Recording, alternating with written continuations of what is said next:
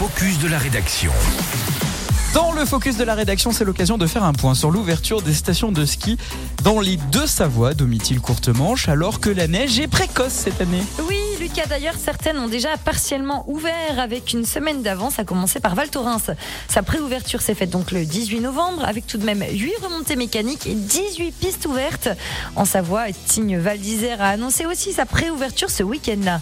Alors, l'ouverture officielle de ces deux stations s'est faite en revanche le week-end dernier, notamment avec une raclette géante hein, proposée le samedi soir à Val Thorens et un grand opening à Tignes. En revanche, avec le redoux et la pluie de ces dernières semaines, certaines stations ont été contraintes de repousser leur date d'ouverture. C'est le cas des Grands Montets qui avait donc prévu d'ouvrir ses pistes le week-end dernier, celui du 25 novembre. Finalement, les skieurs doivent attendre samedi prochain pour pouvoir s'y rendre. Pour Avoria, c'est l'inverse. Oui, le domaine skial avance son ouverture au week-end du 2-3 décembre.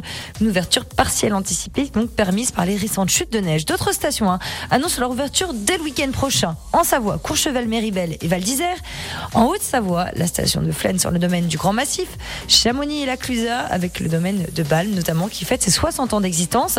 Il faut attendre le 8 décembre pour l'ouverture de Châtel, Megève.